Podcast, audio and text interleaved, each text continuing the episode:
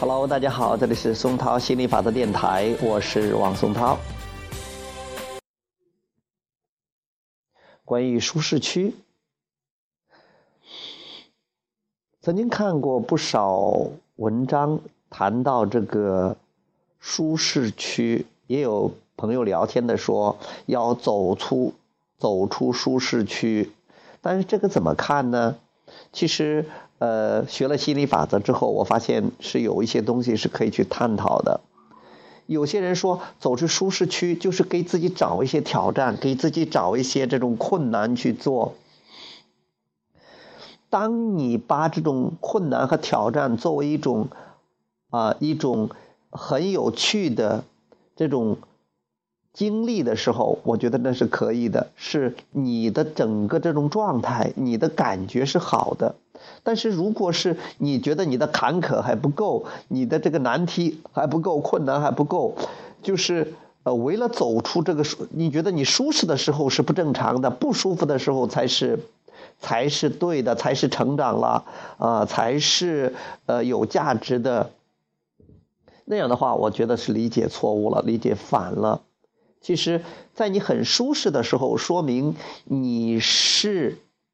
频率还是不低的，还是振动频率还是比较高的，跟本源本源比较一致的。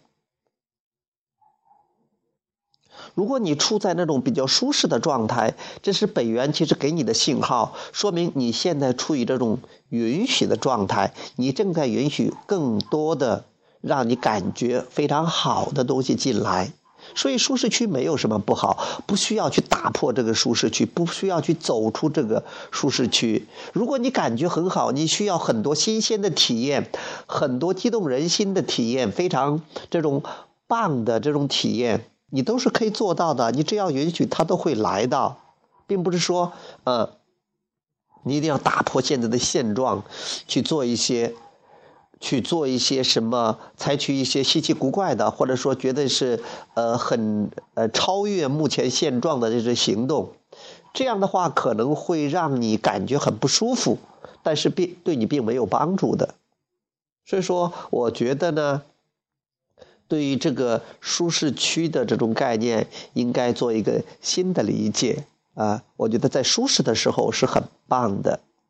然后你可以在舒适这种状态下，可以感觉更好，比如说充满热情啊，充满激情啊，而不是说是从，应该是从情绪上去震动上去调整，而不是说采取行动去到达一个让自己感觉，呃，非常不不那么舒服的，呃，或者说是特别让自己难以接受的那样一种状态，来证明自己是。跳出了舒适区，去迎接这个生活中的这种挑战，那个只能叫做自讨苦吃，完全没有必要的啊，不可取的。OK，呃，话题就讲到这儿，拜拜。